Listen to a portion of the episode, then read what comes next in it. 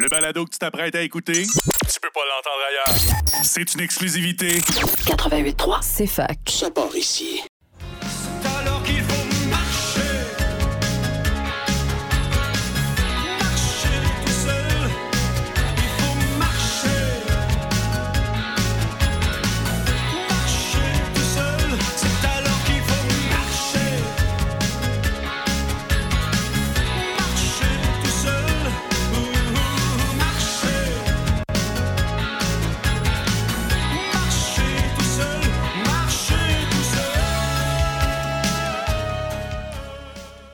Et bonjour tout le monde, mon nom est Claude Saint-Georges. Je vous souhaite la bienvenue à l'émission À nous le futur.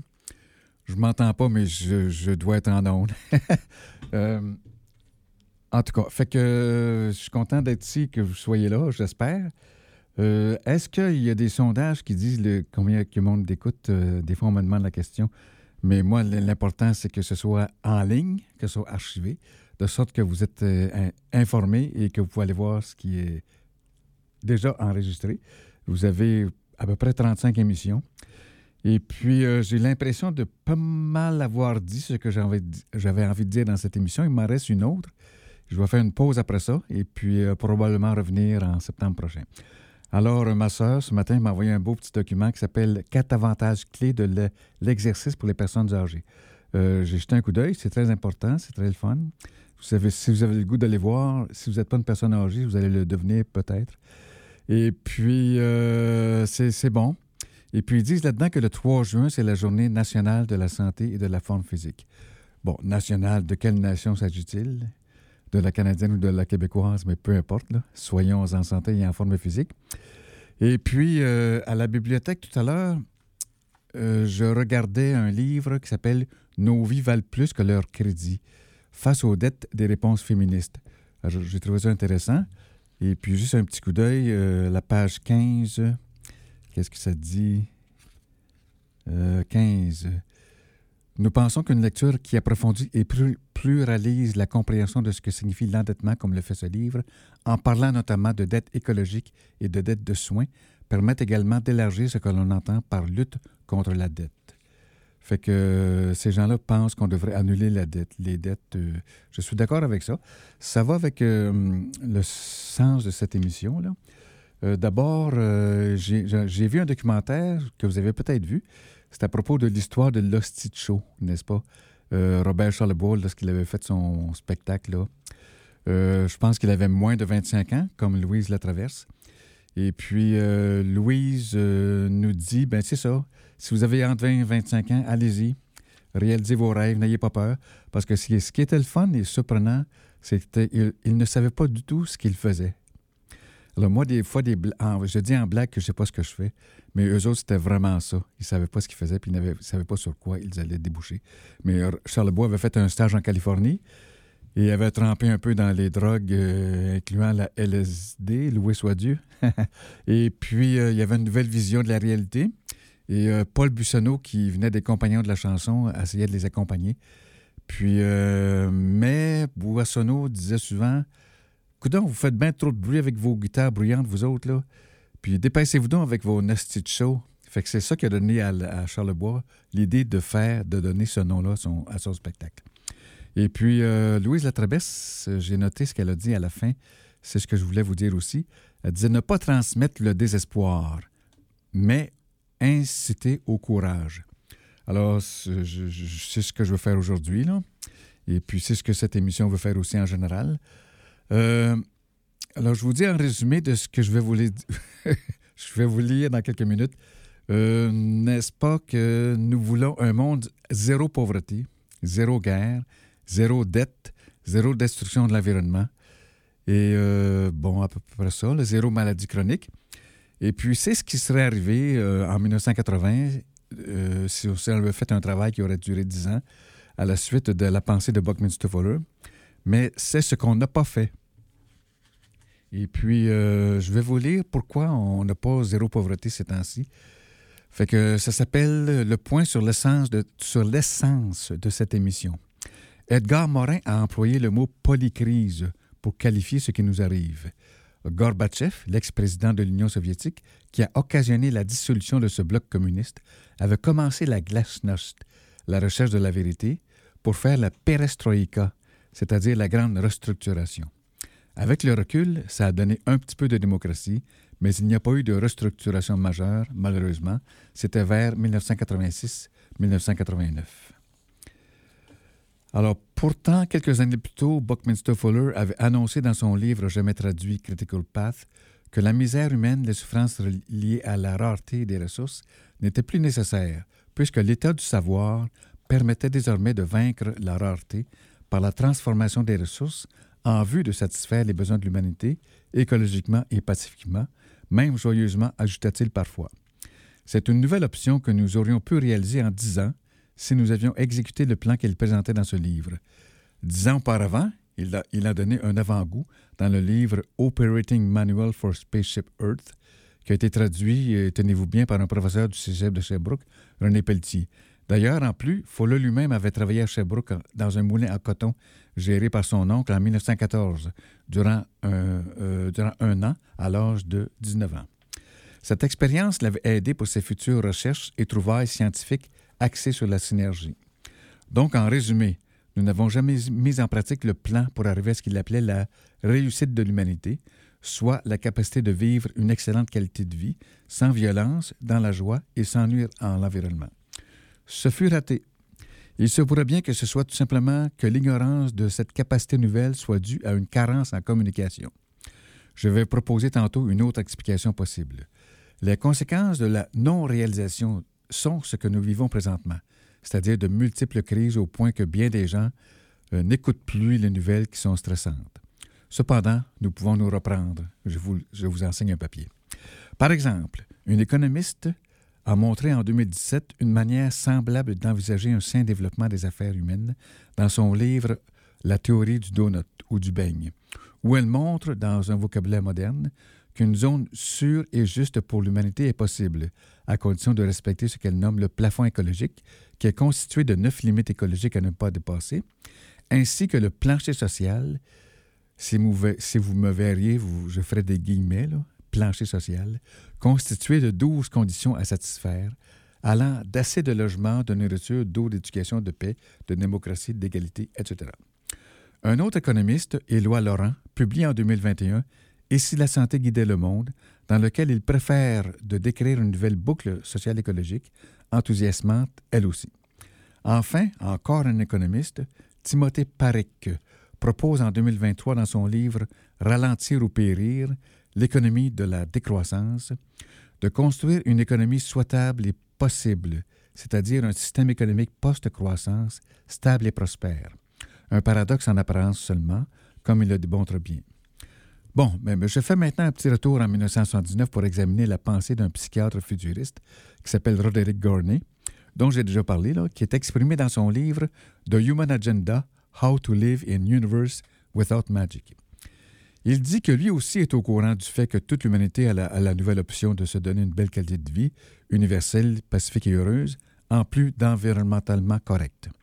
En d'autres mots, le contexte de la rareté et de la misère qui l'accompagne a toujours été le lot des quelques 80 000 générations depuis le début du groupe humain. Les humains ont construit une stratégie pour s'y adapter. C'est la suivante. Ils, elles, ont défini le travail, le jeu et l'amour pour donner un sens au contexte de rareté et en plus, il y a eu une construction mentale du sens de l'estime de soi ainsi que du sens de l'identité. Cela a produit un confort psychique, soutenant l'adaptation à la pauvreté environnante.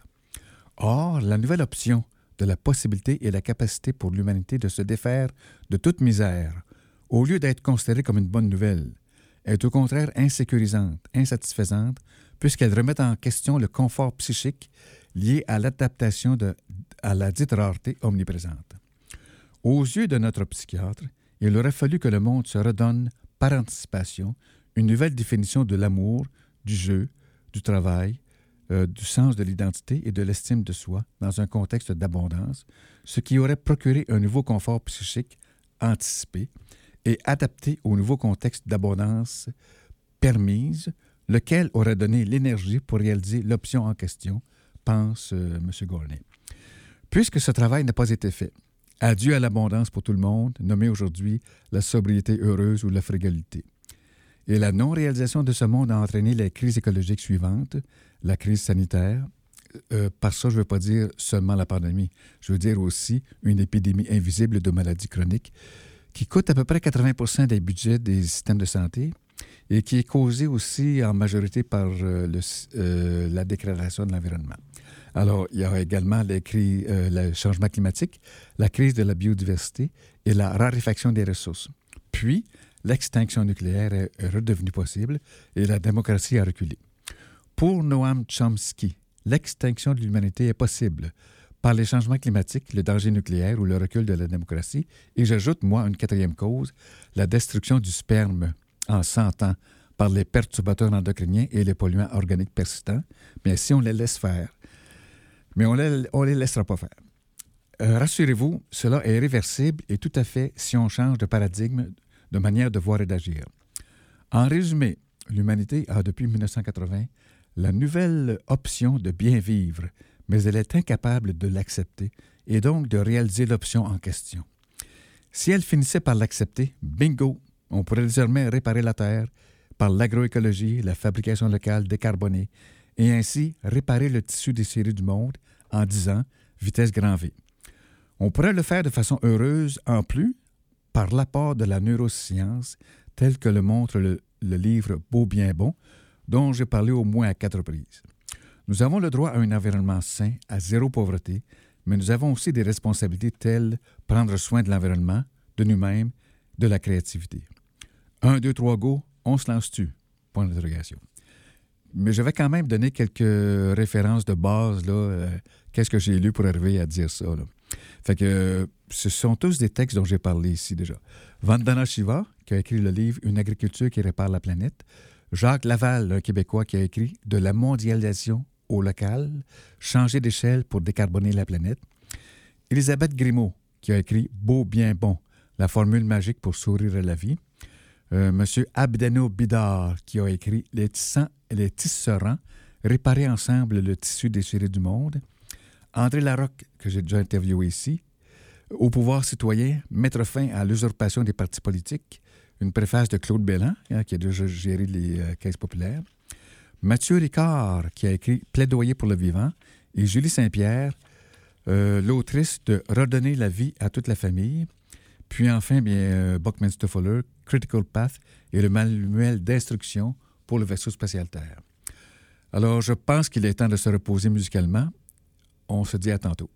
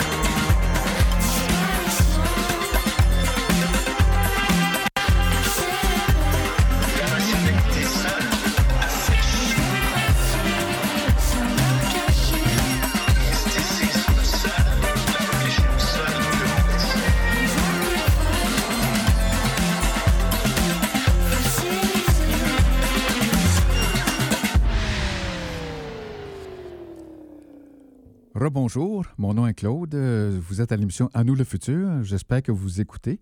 Vous êtes à 88,3 si vous m'entendez. Continuez comme ça. Euh, et puis, normalement, je donne des nouvelles. Ensuite, je passe au dossier. Puis après ça, je passe à l'abécédaire de l'Empire du futur. Mais aujourd'hui, je commence par les dossiers. Euh, fait que celui qu'on vient de faire, c'est l'essence de cette émission. C'est terminé. Fait que là, le deuxième dossier, ça commence.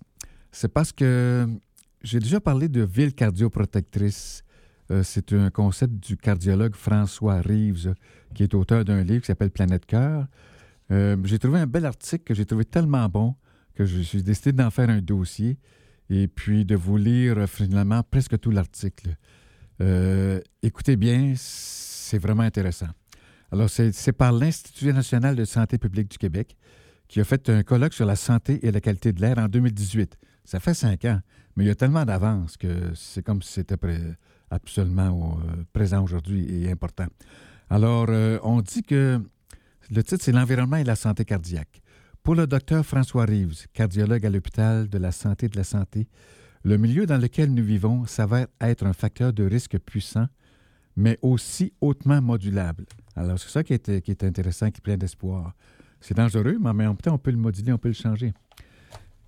Euh, donc, euh, il dit que nous réalisons que la révolution industrielle a introduit des additifs alimentaires nocifs et des émanations de combustibles fossiles auxquels nos ancêtres pré-anthropocènes n'étaient pas exposés, explique-t-il. En effet, les maladies coronariennes étaient inhabituelles chez l'humain avant 1850.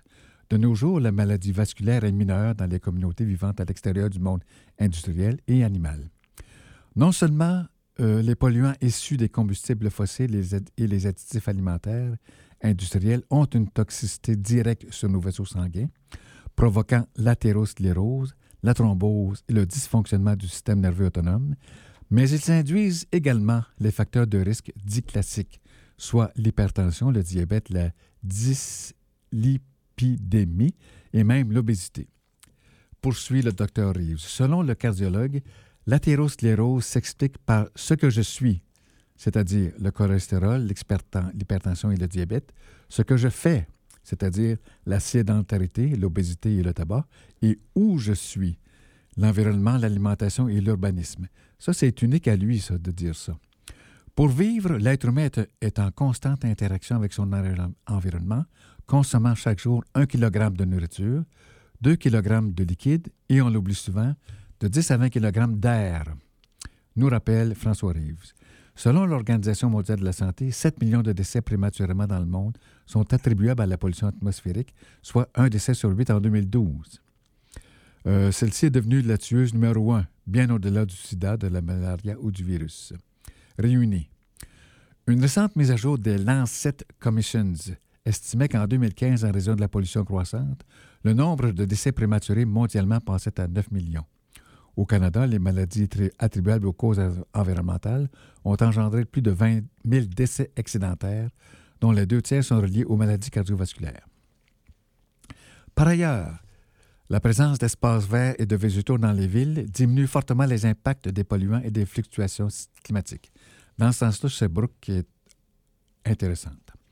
Les scientifiques observent dans les milieux plus verts une diminution significative des maladies cardiovasculaires, particulièrement chez les populations défavorisées, constate François Reeves.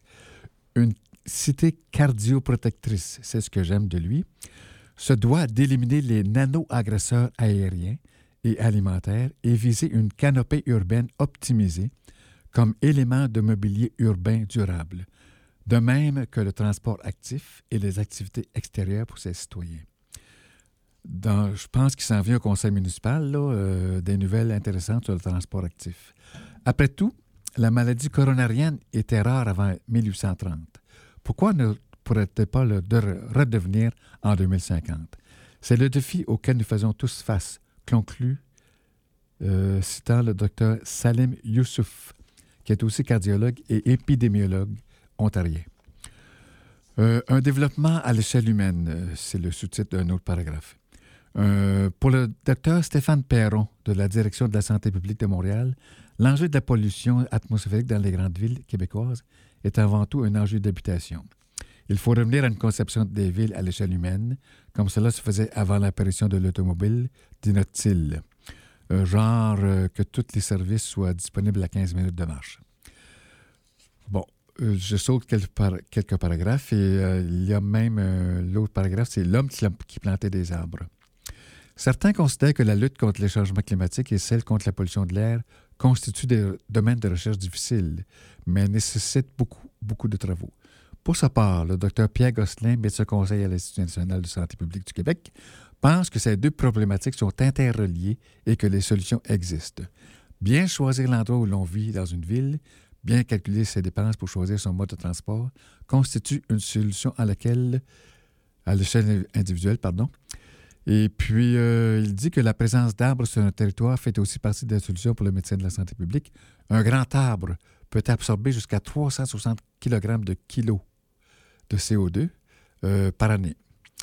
Donc, euh, dans la région métropolitaine de Montréal, les arbres absorbent les émissions de carbone de plus de 100 000 voitures par année. Il y a des situations à éviter. Au Québec, l'exposition à la pollution atmosphérique est maximale quand une personne est assise dans son auto dans le trafic. Le chauffage au bois est aussi très dommageable pour la qualité de l'air et la santé. Ça, c'est peut-être un point à changer à Sherbrooke. Le cardiologue François Reeves voit la pollution atmosphérique comme étant la fumée secondaire des villes. Il fait ainsi une analogie avec le tabagisme.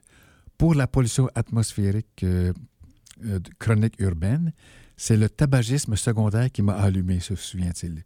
J'ai arrêté de fumer beaucoup plus à cause des autres que de moi. Il y a dix ans, je n'aurais pas pensé que la dégradation de la qualité de l'air pourrait avoir un si grand impact sur la santé humaine. Et des outils pour les villes. L'aménagement urbain joue un grand rôle. À cet égard, un autre monsieur, Christian Savard, il a comparé les villes d'Atlanta et de Barcelone. Les deux agglomérations ont sensiblement le même nombre d'habitants. Toutefois, la cité américaine, beaucoup plus étendue en superficie, émet 5,5 tonnes de CO2 par habitant annuellement pour les transports, alors que Barcelone se limite à 0,7 tonnes. Euh, concernant les impacts économiques, Robert Smith, qui est chercheur à l'International Institute for Sustainable Development, qui est basé à Winnipeg, a estimé à 36 milliards de dollars les coûts de la pollution aérienne. Et euh, je me souviens d'un chiffre que euh, guérir des maladies chroniques, là, ça va coûter 45 000 milliards, euh, nous disait le livre Toxic Planet. Alors, moi, je suggère en avant pour une ville cardioprotectrice. Euh, relisons Planète Cœur pour nous euh, alphabétiser à comment faire. Et puis, je pense maintenant que pour réfléchir à ça, on peut euh, se pencher vers une autre écoute musicale. Merci.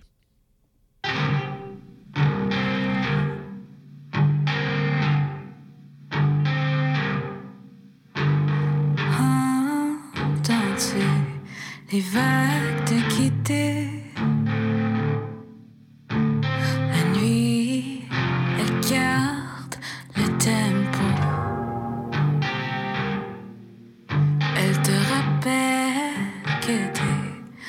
手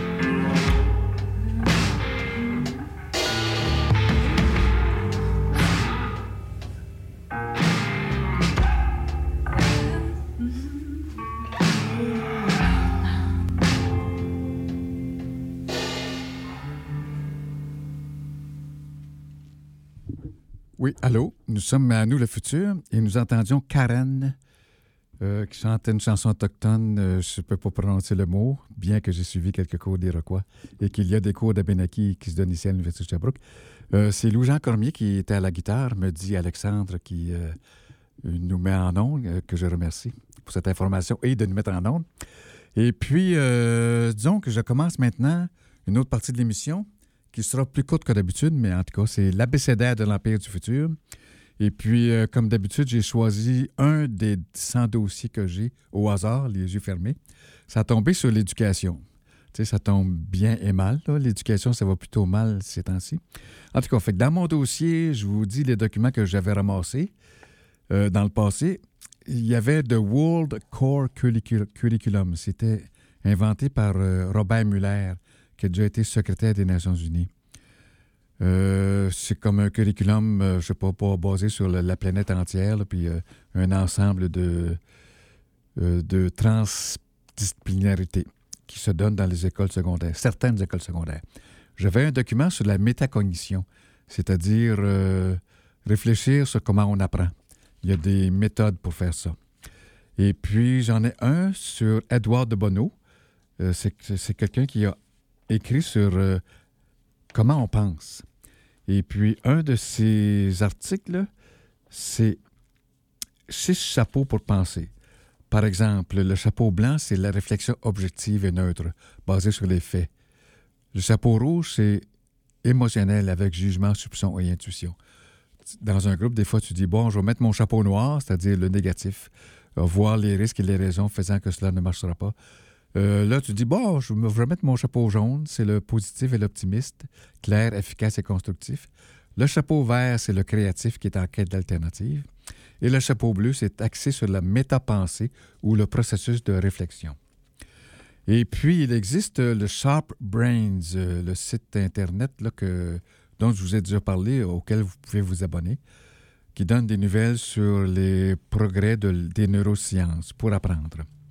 Et j'ai un document qui s'appelle The Child's Right to Play, donc le, le- le- le- droit des enfants au jeu.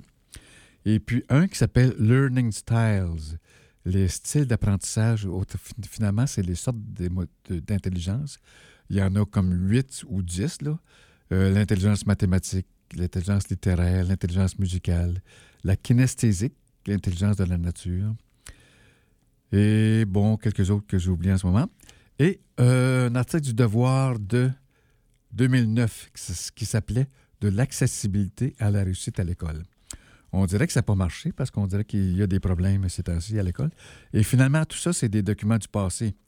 Mais euh, c'est ça l'histoire de l'abécédaire, c'est de remettre du présent dans ces documents-là. Et le beau présent que j'ai, c'est le livre Debout pour l'école qui est écrit par un collectif euh, d'enseignants. Ils ont fait le tour de 18 villes, dont Sherbrooke, et j'ai participé avec eux pendant une journée sur la sorte d'école qu'on aimerait. Ils font des consultations citoyennes. Et puis, ils vont recommencer en septembre. Ils vont, ils vont faire une synthèse et la présenter, si tout va bien, au gouvernement du Québec. Alors, c'est terminé pour l'abécédaire du futur. Et puis, je voudrais maintenant vous parler de la santé mentale du Québec qui m'envoie et qui pourrait vous envoyer aussi euh, des bulletins de nouvelles. Et c'est un calendrier pour le mois de mai. Par exemple, le 30 mai, c'était équipe de possibilités. Et puis, euh, le 29 mai, c'était pause créative, je mets de la couleur dans ma vie.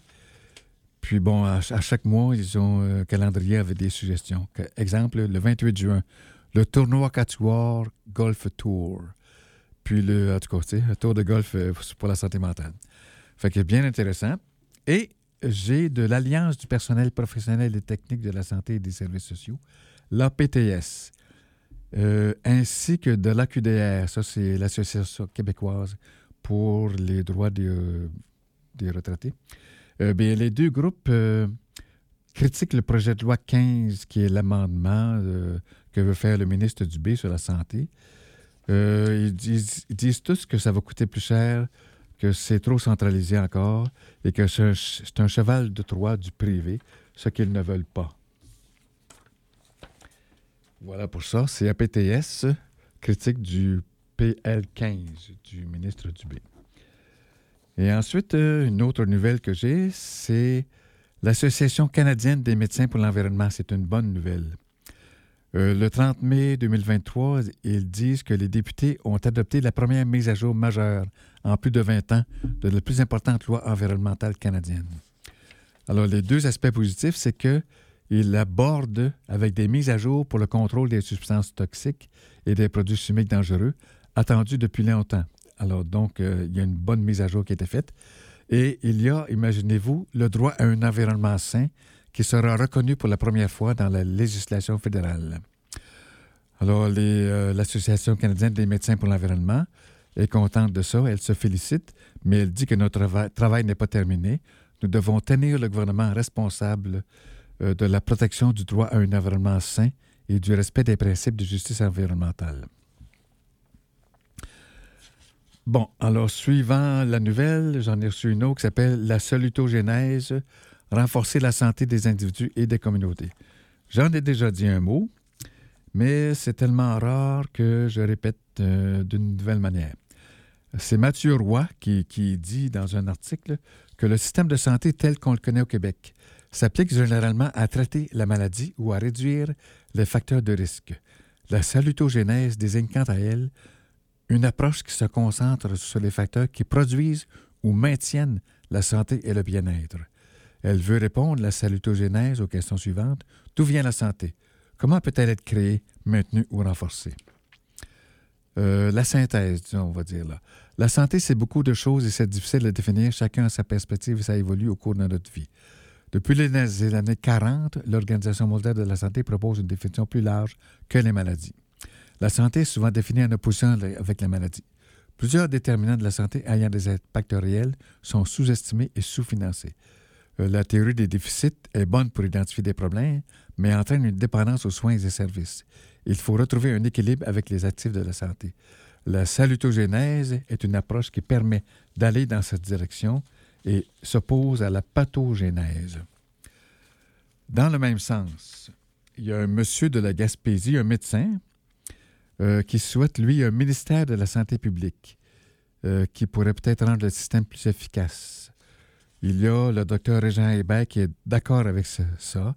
Il dit que ce ministère de la santé publique pourrait soulager le ministère de la Santé de la responsabilité de prévention et de promotion. Et ça lui serait bénéfique. Euh, pour être efficace, la santé publique doit avoir des ressources, mais surtout jouir de la plus grande autonomie possible et d'une euh, totale indépendance.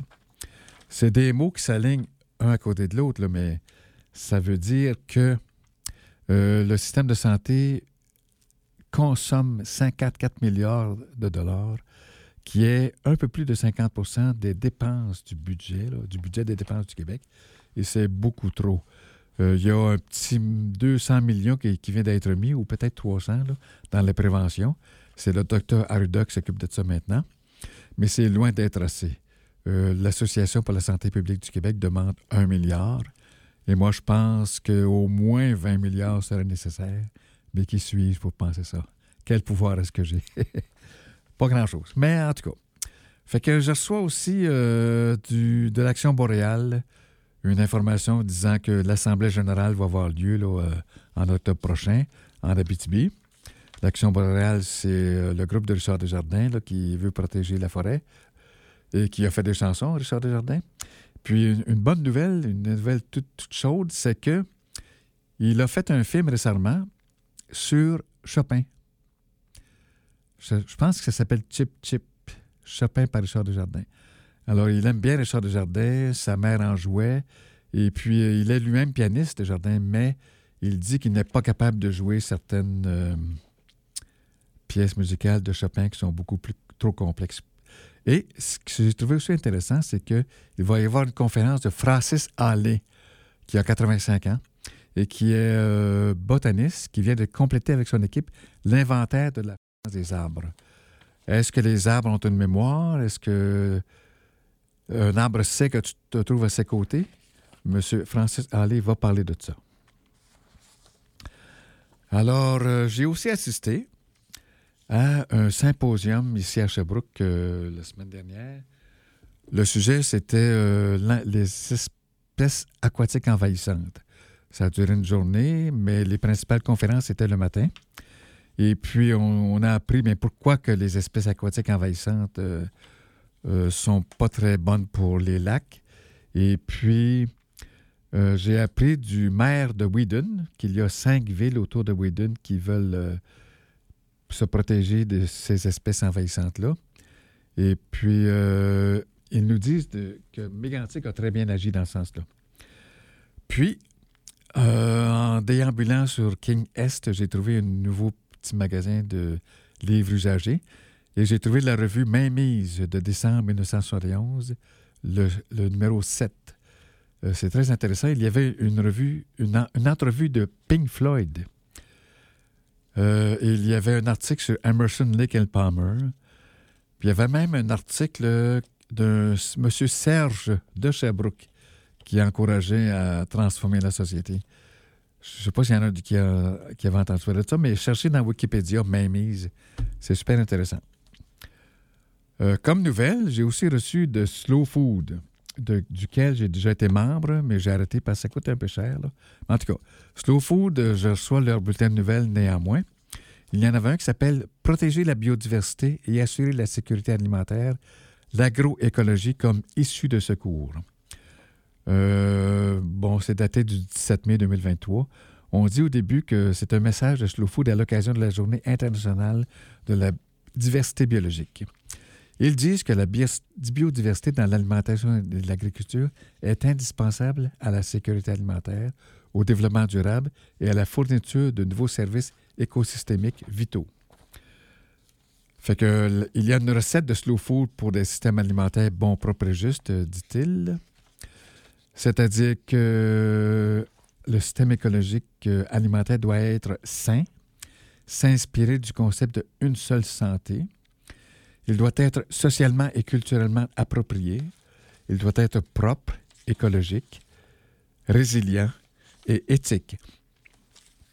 Alors, je vous dis ça très vite, mais euh, vous pouvez vous renseigner euh, en pitonnant dans Google. Euh, le titre, c'est La recette de slow food pour des systèmes alimentaires bons, propres et justes. Et l'autre article, c'est Protéger la biodiversité et assurer la sécurité alimentaire, l'agroécologie comme issue de secours. Vous savez très bien qu'à Sherbrooke, il y a un projet dans ce sens-là. C'est pas slow food, mais on agit quand même.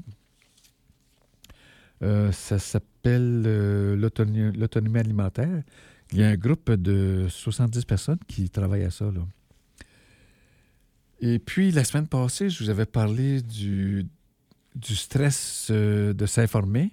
Il y en a qui arrêtent de s'informer. Je voulais juste vous dire que quelques nouveaux mots qui, qui dans ce sens-là. là. Euh, il y a, par exemple, la fatigue informationnelle, la diète médiatique et l'infobésité. C'est terminé pour ça. Et puis, euh, je voulais vous mentionner les, es- les espèces aquatiques envahissantes à surveiller. La cladocère épineux, la myériophile à épis, la moule quagga, la moule zébrée, le vivipare chinoise, la châtaigne d'eau, la petite corbeille d'Asie et la nasse de la Nouvelle-Zélande. Euh, la bonne nouvelle, c'est qu'on peut pas mal les contrôler en nettoyant bien les bateaux qui sortent de l'eau. Il y a des villes euh, qui s'intéressent à ça. Je pense maintenant qu'on peut, euh, avant de passer à la deuxième section des nouvelles, passer une autre pause musicale et à tantôt. Ouais, des pubs, c'est plat. Mais les nôtres sont bonnes et nos commanditaires sont vraiment géniaux. 88.3. C'est fac. Tous les vendredis, on te sert le palmarès CFAC. Les 10 chansons les plus demandées au courant de la semaine. Dès 16h, monte le son, cale-toi dans ta chaise et laisse CFAC te faire défriser les bigoudis. Le palmarès CFAC. Université de Sherbrooke. 88.3. C'est fac.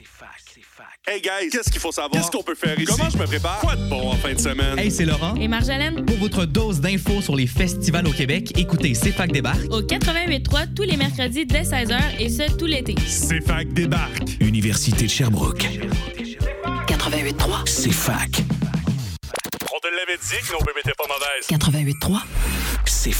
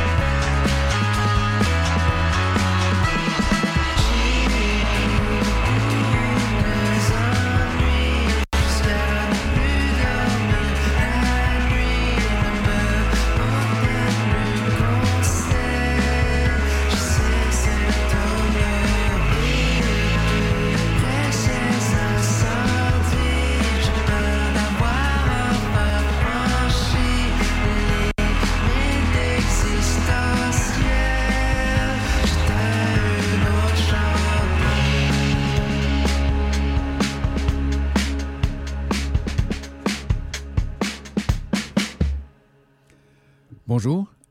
Vous êtes à, nous le futur pour encore quelques minutes. C'était René Blanc qui chantait euh, Incendie.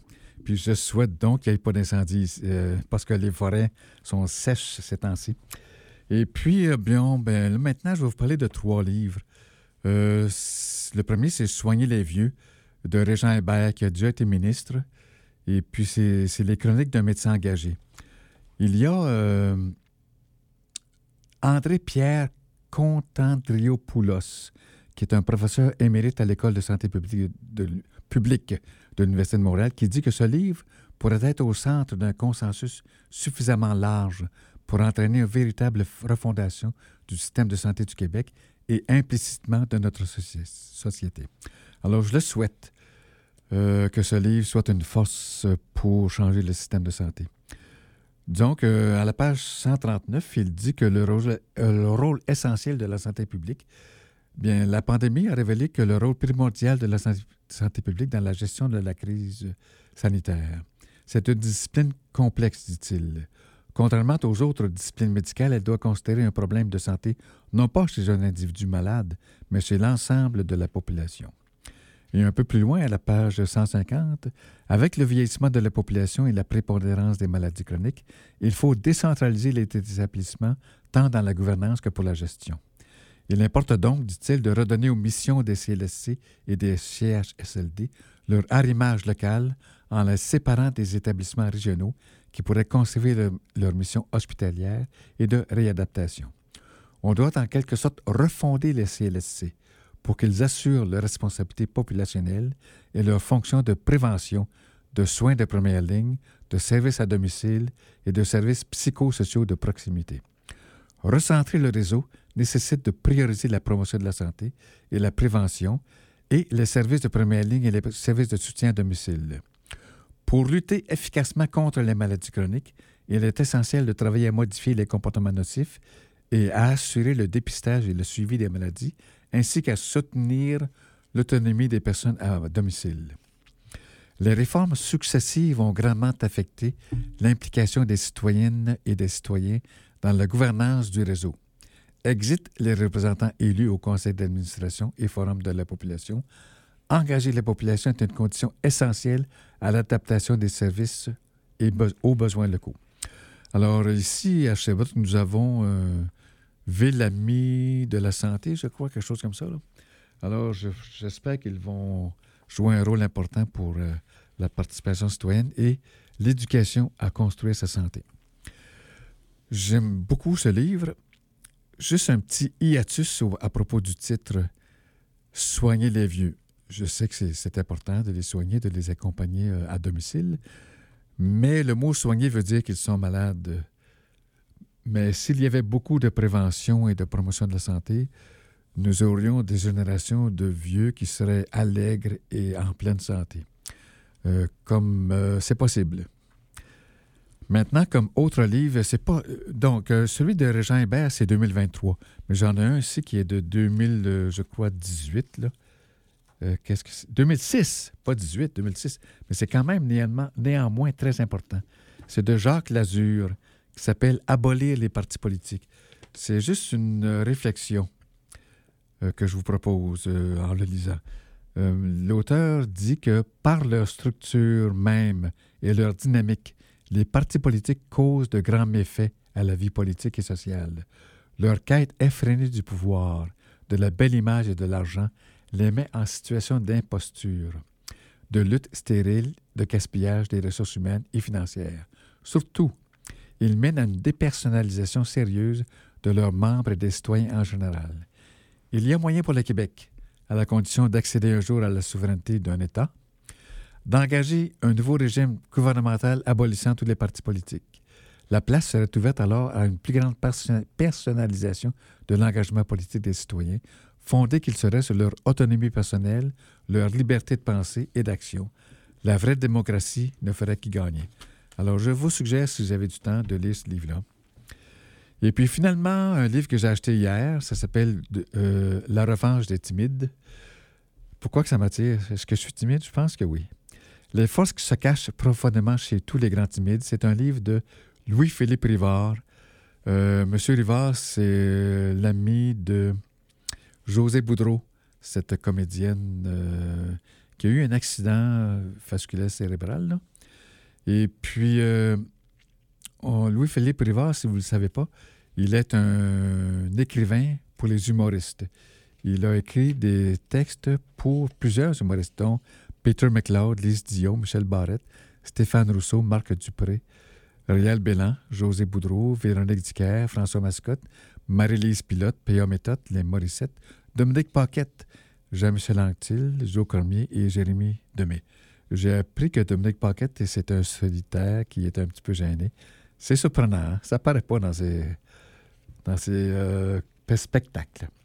Et puis donc, c'est un livre euh, qui m'a surpris, qui est intéressant. Fait que je vous le suggère. Euh, ça s'appelle La revanche des timides. Eh bien, il est 11h53. Théoriquement, on finit à 11h55, mais je crois que je vais terminer présentement. Euh, je vous souhaite vraiment une bonne semaine. Il fait chaud. Si vous êtes chanceux et avez l'air climatisé, profitez-en. Mais vous pouvez aller en forêt. Il y a 5 degrés de moins, au moins. Et puis, ben, ne fumez pas en forêt, s'il vous plaît. et euh, je vous souhaite de la santé, de la joie. Et à la semaine prochaine, ici Claude Saint-Jean pour Nous le futur. Merci à Alexandre qui nous mettait en onde, qui a choisi la musique. Et qui met... Oh non, Alexandre, c'est un musicien. Surveillez-le. Ça s'en vient. Bonne journée.